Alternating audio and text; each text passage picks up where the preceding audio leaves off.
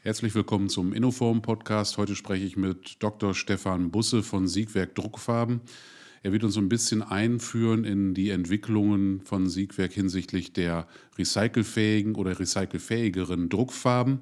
Wir werden da ein wenig einsteigen in die Themen mechanisches und chemisches Recycling und schauen, wo da die unterschiedlichen Herausforderungen für die Druckfarbenindustrie liegt, aber vor allem auch für die Drucker und Veredler liegt. Ich freue mich schon auf dieses Gespräch. Hören Sie mal kurz rein. Herzlich willkommen, Dr. Stefan Busse hier im Innoform Podcast. Stefan, wir kennen uns schon eine ganze Weile. Du hast bei vielen Innoform-Veranstaltungen vorgetragen, beim Inno-Meeting, bei der Verpackungsdrucktagung, in Präsenz natürlich. Äh, du wirst jetzt das erste Mal im April auch bei uns in einem digitalen Format dabei sein, dem Inno-Talk mit dem Schwerpunkt Drucken.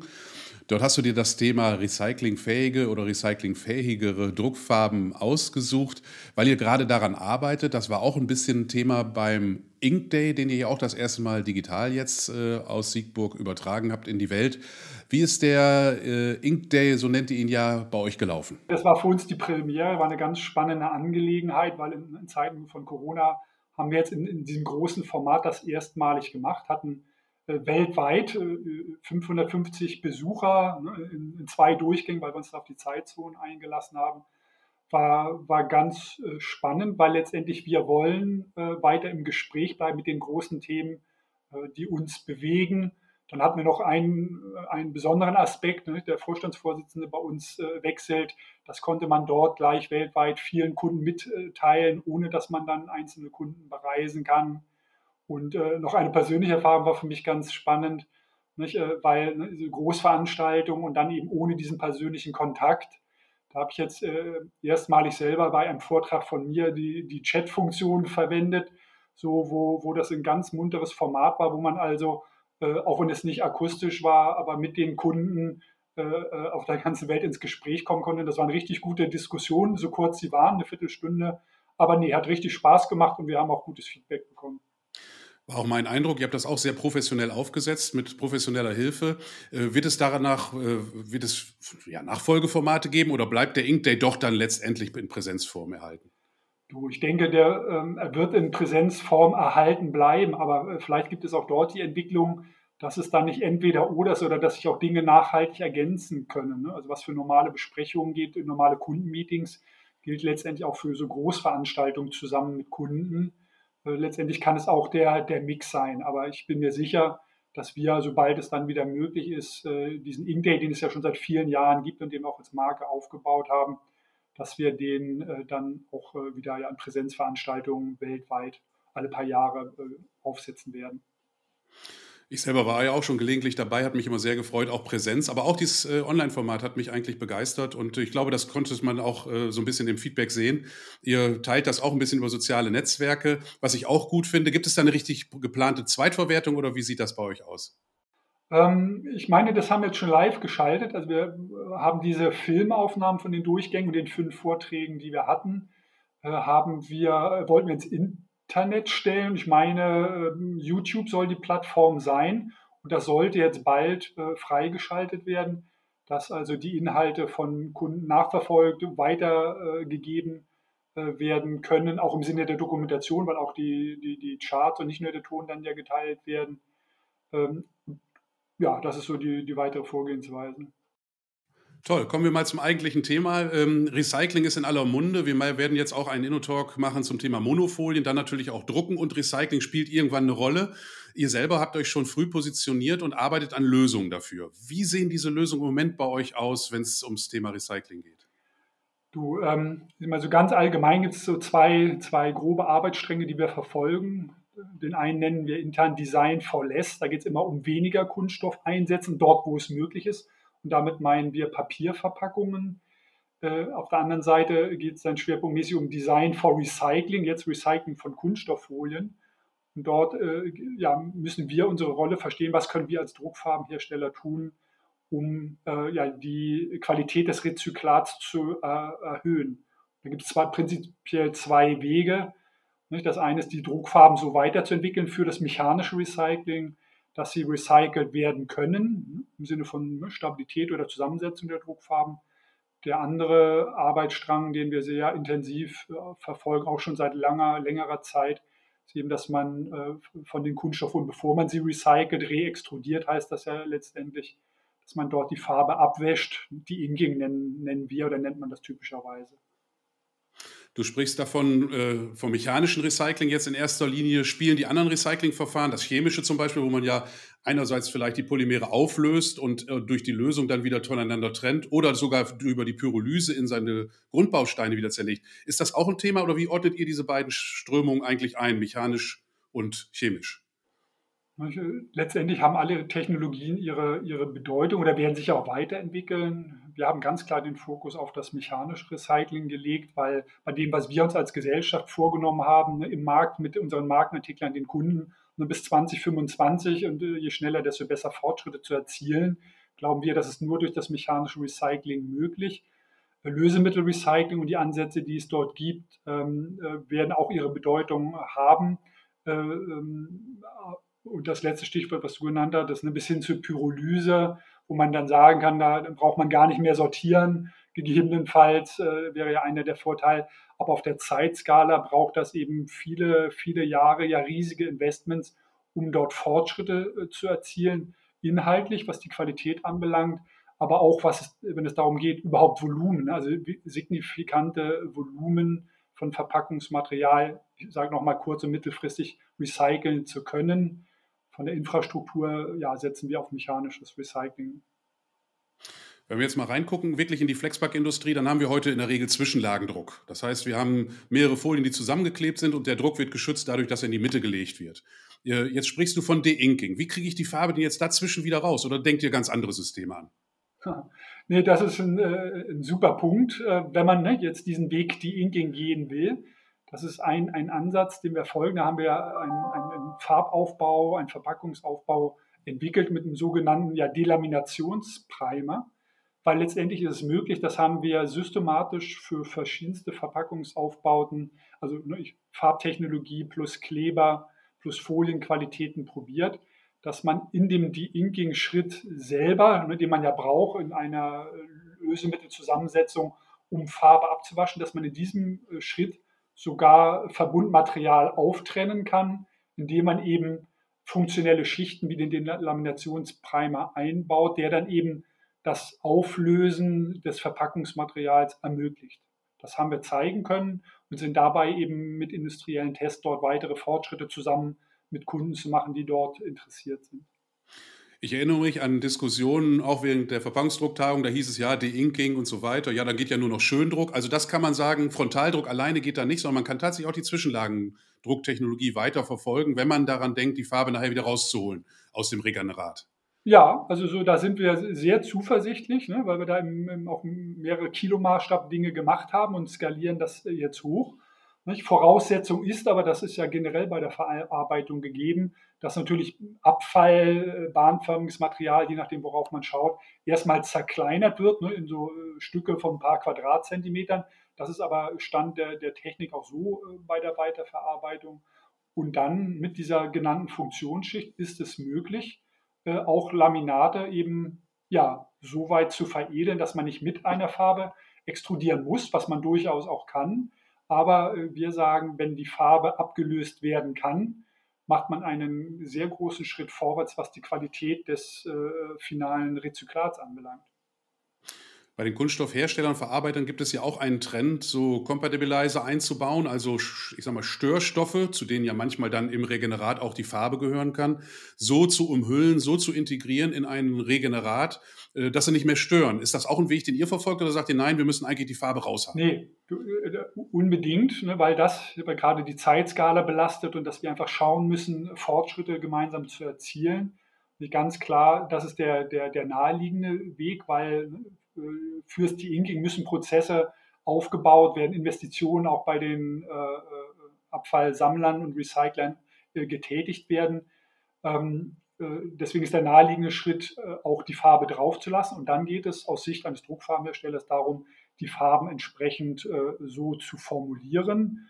Und da gibt es seit, seit langer Zeit schon Erkenntnisse, dass eben man Farben so konzipieren muss, dass man Bindemittel und auch Pigmente äh, wählt, die äh, thermisch stabil sind. Ne, damit fängt das an, weil letztendlich der Reextrusionsprozess je nachdem, worauf man jetzt schaut, Polyethylen oder Polypropylen ja bis zu 270 Grad Celsius für mehrere Minuten dann bedeuten kann. Und das können normale Druckfarben nicht. Aber Voll-PU-Systeme, die wir seit Jahren im Markt in, in vielen Anwendungen haben, im Tiefe- und Flexodruck im Übrigen, äh, äh haben sich da bewährt. Das gleiche gilt für PVB-Systeme, Polyvinylbutyral, die wir anbieten. Und dann muss man nur noch, aber das sind auch Diskussionen, die wir führen regelmäßig mit Kunden, auf die Pigmente achten, weil dort, das wissen auch alle unsere Kunden im Markt, ne, so die, die, die Beständigkeiten, chemische Beständigkeiten, aber auch die Hitzebeständigkeiten, die hängen am Color-Indizes, die sind auch an die, an, die, an die Kosten gekoppelt. Aber es gibt äh, solche Systeme,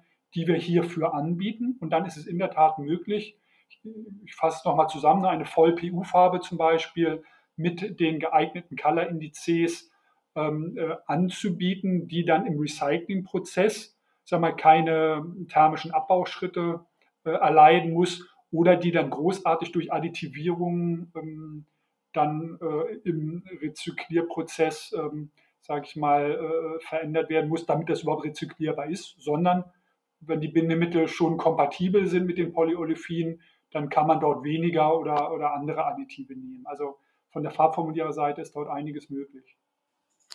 Im Moment ist in Europa ja lebensmittelrechtlich das äh, Einsetzen für flexible Verpackungen von Regeneraten noch nicht zulässig. Ähm, woran liegt das und wie schätzt ihr das ein? Wird das kommen? Weil wir müssen ja dann, wenn wir alles recyceln, auch irgendwo wieder damit hin mit dem Rohstoff. Ich bin ja immer ein Verfechter der, der Aussage, wir müssen nicht unbedingt die Lebensmittel in Regenerat abpacken, sofort als erstes. Wir können auch erstmal Parkbänke machen, aber das darf man ja heute schon nicht mehr laut sagen. Wie schätzt ihr die Situation ein? Wird es Folienverpackung aus Regenerat in naher Zukunft geben mit euren neuen äh, recycelfähigeren Druckfarben? Also das, das, muss man sehen. Ähm, zwischen Parkbänken und Lebensmittelverpackungen, wenn ich das mal schwarz-weiß nenne, gibt es ja noch viele andere Abstufungen. Und ich glaube, dass die Herausforderung für uns in der Industrie, ich sag mal, von der Lebensmittelverpackung geschaut, dass das Downcycling, wie wir das ja typischerweise nennen, möglichst weit zu reduzieren.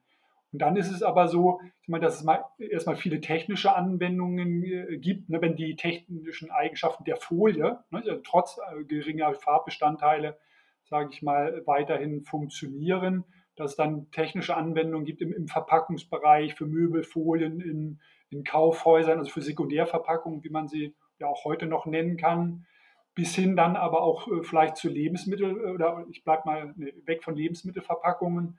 Aber wenn man mal im mehr verpackungsnäher kommt im, im, im Hygienebereich, nicht? so für Hygieneverpackungen, äh, Waschmittel, Seifen. Also auch dort gibt es ja nochmal mehr Flexibilität, sag ich mal, akzeptable, vertretbare Kompromisse bezüglich der, der Materialeigenschaften zu machen. Und, und dort tun sich, denke ich, riesige Märkte auf, wo ein, ein großer Bedarf auch ist für Rezyklat gehobener Qualität, aber eben nicht perfekter Qualität, und das sind ganz sinnvolle, wichtige Zwischenschritte, die wir in der Branche gehen muss, weil alles auf einmal wird man nie schaffen, sondern an diesen Zwischenschritten können wir nur gemeinsam lernen. Was heißt das denn genau bezüglich äh, nochmals Eignung, mechanische Eignung der Folie, aber auch, äh, ich nenne mal Dinge wie, wie Geruch äh, der Folie durch diese Reextrudierung oder auch farbliche Veränderungen, ne, Gelbildung, alle diese Dinge Dort wird man ja nacheinander lernen und dann wird in, in, irgendwann, ne, das wird ein langer Weg sein, bis man wirklich Lebensmittelverpackungsfolien dort fertigen kann, aber dort wird es, ähm, dieser Weg wird dadurch geebnet. Ihr habt ja auch diesen Weg eingeschlagen, Cradle-to-Cradle-Farben zu entwickeln. Ihr habt auch, glaube ich, schon zertifizierte Farben. Ist das auch etwas, was in diese Strategie mit reinspielt oder ist das eine separate Baustelle, die völlig parallel davon äh, zu betrachten ist? Nach meiner Einschätzung ist das, äh, läuft es noch, noch parallel. Es gibt per Definition auch jetzt schon eine, eine Schnittmenge. Ähm, aber letztendlich ähm, ne, fokussieren wir uns mit den Lösungen, die wir heute anbieten, für verschiedene Farbtechnologien. Und da haben wir wirklich äh, in allen Farbtechnologien schon zertifizierte Systeme. Ähm, fokussieren wir uns auf den sogenannten Material Health Status, wo es also um die Zusammensetzung geht, im Wesentlichen nicht, äh, toxikologisch bedenkliche Dinge, äh, Rohstoffe zu vermeiden. Aber äh, da bin ich jetzt begrifflich etwas unsicher, gibt es ja auch Aspekte in diesem Cradle-to-Cradle-Mechanismus und den verschiedenen Kriterien jenseits von Material Health, wo auch äh, diese Aspekte der Recycelbarkeit oder Energieverbrauch einfließen können. Meiner Einschätzung nach wird das mehr kommen und zusammenwachsen. Bisher ist es aber eher, eher parallel, äh, das parallele Betrachtung oder Aspekte. Genau, wir sind ja auch bei Innoform ständig eigentlich bemüht um Materialgesundheit. Das hat zunächst war das ja getrieben durch die lebensmittelrechtlichen Vorgaben, aber wir spüren doch mehr und mehr, dass auch die Recyclingindustrie mehr Einfluss darauf nimmt. Cradle to Cradle ist eine Möglichkeit, es sich zertifizieren zu lassen, dass man wirklich für die Materialgesundheit Sorge trägt. Es geht ja darum, möglichst wenig Kontamination überhaupt in die Kunststoffe reinzugeben, um die möglichst auch wiederverwenden zu können. Ähm, ich sehe da auch eine Schnittmenge. Verlassen wir mal das Thema, wie wollt ihr jetzt konkret weiter vorgehen? Äh, du hattest gesprochen von der ablösbaren Farbe, die man irgendwie wieder runterkriegt von dem Kunststoff und es gibt die, die sich gut im Regenerat verhält, auch wenn sie drin bleibt. Ähm, gehen wir mal auf diesen Weg, ablösbare Farbe. Wie, sind da, wie ist da die Roadmap? Wie geht es da weiter? Kann ich die jetzt schon kaufen bei euch? Ich möchte jetzt, keine Ahnung, äh, Katzenfutter verpacken und möchte jetzt so eine Farbe einsetzen. Ist das schon sinnvoll oder wo, wo, wie, wie geht es weiter? Ja, ähm, letztendlich ist es so, weil äh, wir haben in der Tat mit dem De-Inking angefangen, jetzt nicht die Elimination, obwohl ich ja gerade die Parallelen beschrieben habe. Äh, dort ist es so, dass wir also schon lange, längere Zeit äh, uns vom Labormaßstab äh, entfernt haben. Und da gibt es äh, zum einen die Entwicklung, dass wir wirklich jetzt im, im Tonnenmaßstab äh, unterwegs sind mit einzelnen Kunden in Europa, also eine, eine größere Anzahl schon wo wir uns ne, wiederum als sinnvollen Zwischenschritt auf das De-Inking von Post-Industrial Waste fokussieren. Das heißt, Kunden bitten, jetzt auch schon in diesem genannten Maßstab, schickt uns Tonnen eures Materials, dass ihr zum Beispiel und auch schwerpunktmäßig Polyethylen wieder, dass ihr ja wisst, liebe Kunden, ne, welche Polyethylenqualitäten sammelt ihr. Wir die in das Material ne, typischerweise mit Druckfarben von Siegwerk, wo wir ja auch die Zusammensetzung kennen oder bezüglich des Aufbaus. Und dann äh, äh, verkaufen wir, geben wir euch das zurück und dann könnt ihr das wieder extrudieren. Das ist also der, der, der eine Weg, wirklich jetzt ähm, mal relevante Mengen aufzubauen und äh, sich mit dem Kunden weiterzuentwickeln. Das haben wir bisher mit externen äh, Marktpartnern gemacht, wenn es um die, die Inking-Technologie und das Equipment geht bauen aber parallel ein Technikum auf äh, diese Tage. Die Investitionsentscheidungen sind alle getroffen und genehmigt, wo es dann darum geht, eben vom Labormaßstab nicht, mit, mit äh, wenigen äh, Kilogramm jetzt im, äh, äh, im ich sag mal, 20, 30 Kilo Maßstab systematisch weiter an unseren Farbsystemen in Kombination oder ohne die Inking Primer zu arbeiten und dann um die De-Inking-Bedingungen auch weiterentwickeln zu können. Ne, weil letztendlich geht es ja nicht nur um das Substrat und den Farbaufbau, sondern auch immer um die Verarbeitungsbedingungen. Was passiert dann beim De-Inking? Äh, ist es Hot-Cold-Washing? Das sind ja Dinge, die es heute schon gibt. Aber das Ganze muss letztendlich ne, bevorzugt bei Temperatur mit Additiven versehen werden, alkalisch stattfinden, damit man dann möglichst schnell, äh, kostengünstig ist einer der Aspekte und dann auch von der Qualität hochwertig die Farbe abgewaschen bekommen.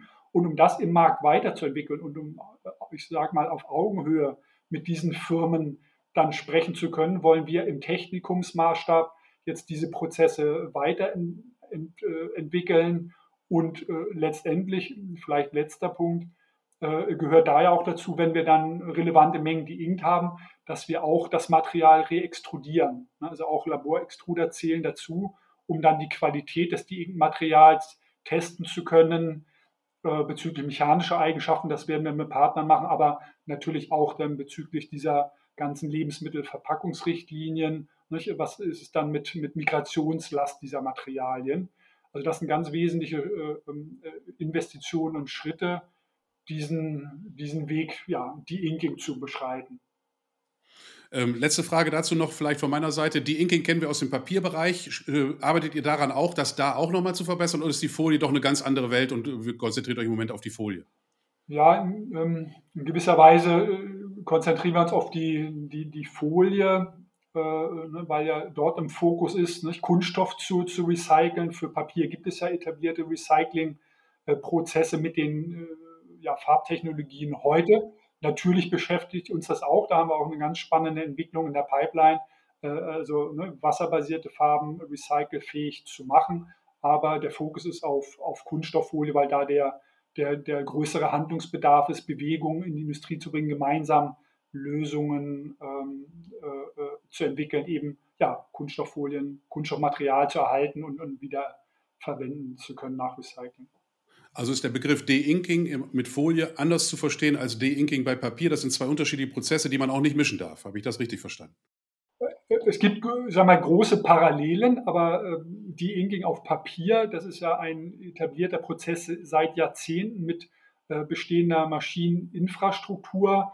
Aber der Unterschied ist ja dort, dass im Prozess ne, die, äh, die, die Papierfaser aufgelöst wird und dann durch Floating-Verfahren abgetrennt wird oder dann eben Farbbestandteile oder andere Rejects eben in etablierten Prozessen abgetrennt werden. Äh, natürlich ist auch, muss das unter Temperatur oder mit bestimmten Additiven auch alkalisch äh, erfolgen. Das sind die Parallelen, aber ne, die Kunststofffolie wird sich äh, zumindest jetzt in diesem Prozess des mechanischen Recyclings nicht auflösen. Ähm, äh, und äh, das ist erstmal ein, ein Unterschied. Und die Farbsysteme, die heute ne, bei der Vielfalt des Verpackungsmarkts auf, auf Kunststofffolie gedruckt werden, sind ja auch vielfältiger, auch anders zusammengesetzt als die Farben, die heute auf Papier verwendet werden und dort funktionieren. Ne, von daher, ja, es gibt Parallelen, aber damit ein Prozess effizient äh, und qualitativ hochwertig läuft, äh, muss man eben sich da um die Details kümmern und da nach Kunststofffolie eben äh, ja, noch niemand oder weniger Firmen bisher geschaut haben, verdient das unseren, unseren Fokus. Ja, das soll es an dieser Stelle schon gewesen sein. Vielen herzlichen Dank, lieber Stefan, für dieses tolle Interview. Wir freuen uns schon auf deinen Vortrag. Gerne, ich freue mich auch. Vielen Dank für die Gelegenheit heute. Stefan, warum äh, durften wir dir jetzt überhaupt zuhören? Was ist deine Kompetenz? Was ist deine Aufgabe bei, bei Siegwerk? Du bist schon viele Jahre da. Äh, erzähl mal ein bisschen, äh, was du da erlebt hast schon und was im Moment deine Aufgaben sind. Gerne. Äh, ja, ich bin seit äh, über 21 Jahren jetzt äh, bei der Firma Siegwerk, war mein erster Arbeitgeber nach dem Chemiestudium und bin jetzt seit über zehn Jahren bereit in der Rolle als Regionaldirektor Anwendungstechnik und in dieser Funktion für das Kundengeschäft im Bereich der flexiblen Verpackungen verantwortlich.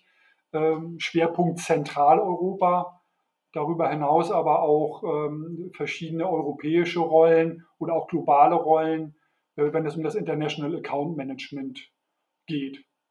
Und in dieser Rolle, ne, ich hatte gesagt, flexible Verpackungen, äh, bin ich eben für äh, nicht auf äh, einzelne Farbtechnologien festgelegt, sondern decke dort neben den ja, vom Volumen bedeutenden lösemittelbasierten Farben auch äh, in, in, meinem Team speziell ähm, wasserbasierte Farben, aber auch strahlenharte Systeme ab im ja, Bereich der flexiblen Verpackung.